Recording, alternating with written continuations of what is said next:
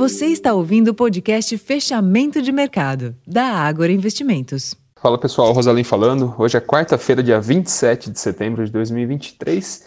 E apesar do alívio em relação à possível paralisação da economia americana, os juros médios e longos dos treasuries dos Estados Unidos voltaram a subir na sessão dessa quarta-feira, pressionados por novas falas de dirigente do Fed, de que as taxas podem ainda não ter chegado ao pico, bem como pela surpreendente alta nas encomendas de bens duráveis lá nos Estados Unidos, que sugerem que a economia segue resiliente e, portanto, desafiando a meta de inflação.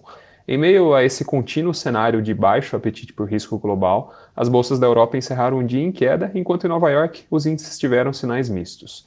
Entre as commodities, após uma alta de 0,59% do minério de ferro nessa madrugada na China, o petróleo Brent subiu quase 3% na sessão de hoje, após queda de estoques nos Estados Unidos, reforçar apreensões sobre as condições do mercado no contexto de oferta restrita.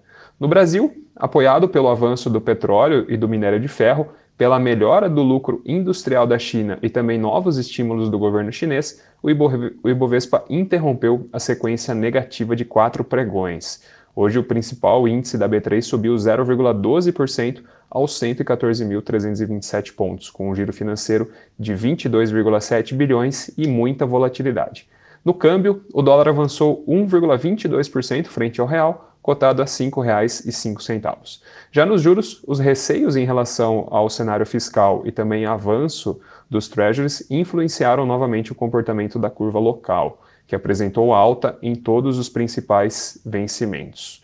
Pessoal, esses foram os principais destaques da sessão dessa quarta-feira. Vou ficando por aqui. Para mais informações, acesse o relatório Fechamento de Mercado, já disponível no nosso portal, o Agora Insights. Até mais.